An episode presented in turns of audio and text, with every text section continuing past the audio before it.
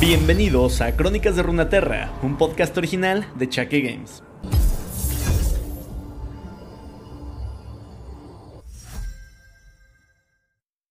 Muy buenas a todos gente, el día de hoy vamos a regresar por fin a una de las continuaciones de las historias más complicadas o más eh, llenas de conspiración que hemos estado viendo en el canal, con todo el arco de Jericho Swain, que la verdad es que nos tomamos un pequeño descanso yendo a visitar a campeones como Darius o Draven durante un par de semanas para dejar tanta conspiración y planes escondidos, ocultos, bajo las sombras. Como recordarás, en esas historias hablamos un poco sobre la Rosa Negra, que en ese momento era bastante intrigante, no sabíamos exactamente a qué se estaba refiriendo o quiénes eran este grupo extraño que estaban manejando cosillas desde las sombras.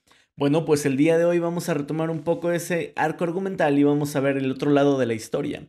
Te recomiendo que si no estás suscrito aún a ninguna de las plataformas, consideres suscribirte o seguirme en alguna de ellas, ya que constantemente van ocurriendo este tipo de cosas en las cuales nuevas historias se conectan con historias pasadas o historias actuales van a tener una relevancia superior en historias futuras cuando hablemos de campeones que tienen que ver con estas este, historias, pero se tiene que ver su historia antes o después o de simplemente de distintos puntos de vista, como va a ser las historias del día de hoy y la que venga la próxima semana. Así que pues nada, espero que disfrutes la historia como cada semana y nosotros nos escuchamos la próxima semana. Hasta luego. LeBlanc la maquiavélica. La identidad de Leblanc, la dama de la rosa negra, es tan etérea como los susurros que la describen y tan efímera como las ilusiones que le dan forma. Probablemente ni siquiera ella misma lo sepa después de tantos siglos de mimetismo y engaño. Vestigios de una orden que ha existido durante incluso más tiempo que Noxus, los iniciados de la Rosa Negra han conspirado desde las sombras durante siglos, atrayendo a los ricos y poderosos a sus filas. Aunque solo algunos conocen los orígenes de su dama, muchos han descubierto las leyendas sobre una pálida hechicera que ayudó a las tribus barbáricas destruidas en su lucha contra el fantasma de hierro que dominaba las tierras desoladas, en manos de los Darkin. Aún en la actualidad, su nombre es pronunciado con miedo, Mordekaiser. Excepcionalmente hábil dentro del grupo íntimo del fantasma antes de traicionarlo, la hechicera se comprometió a neutralizar la fuente de su poder, el bastión inmortal, bloqueándolo del pozo de la muerte con el que abastecía su aterrador imperio.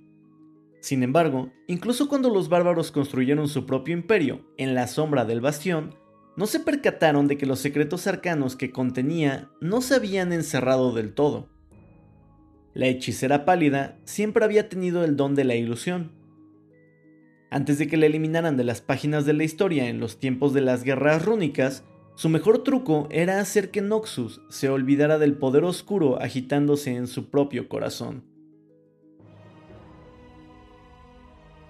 La Rosa Negra ahora existe para ampliar los intereses clandestinos de aquellos que pueden ejercer semejante magia. Sus tropas se componen de nobles mundanos atraídos por los rumores de milagros que fueron esclavizados para explotarlos despiadadamente.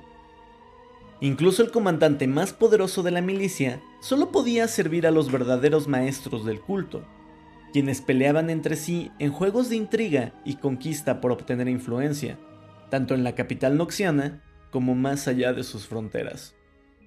Durante siglos, LeBlanc ha servido en secreto como consejera de dignatarios extranjeros, haciendo apariciones en varias naciones al mismo tiempo, y convirtiendo el orden en caos con sus ilusiones.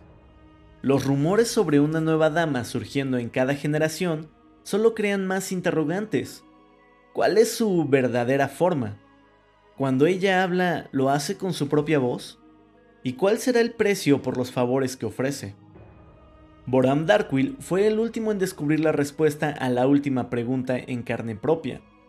A pesar de que la Rosa Negra lo había ayudado a conseguir el trono, él se rehusó a recibir el consejo de asesores que ella seleccionó específicamente, lo que obligó a LeBlanc a tomar medidas drásticas. Tras manipular a un joven de la nobleza llamado Jericho Swain para revelar la implicación del culto, LeBlanc accedió a ser ejecutada como uno de los conspiradores más importantes, o al menos eso parecía. Con el tiempo, ella se acercó a Darkwill y encontró a un gobernador cada vez más paranoico y temeroso de su propia mortalidad. Tras prometerle los secretos para prolongar su vida, LeBlanc envenenó lentamente la mente de Darkwill, a la vez que lo empoderaba. Bajo su mandato, la veneración noxiana de la fuerza se convirtió en algo mucho más siniestro. Juntos se aseguraron de que la leyenda de Swain terminara en desgracia, en los campos de batalla de Jonia. Pero Swain, alentado por las tradiciones prohibidas del Bastión Inmortal, hizo algo completamente inesperado y logró destronar a Darkwill, apoderándose de Noxus. El nuevo gran general no tenía interés en su propio legado, sino en la gloria del imperio, y un hombre así no era tan fácil de corromper. Después de muchos siglos, LeBlanc se preguntó si acaso habría encontrado finalmente a su némesis.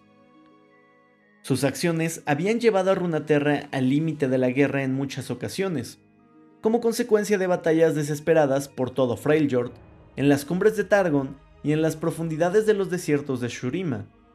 La magia oscura había comenzado a esparcirse nuevamente, acercándose cada vez más a Noxus.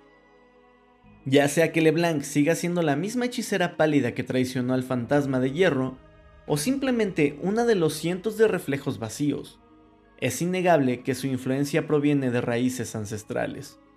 La rosa negra está por florecer.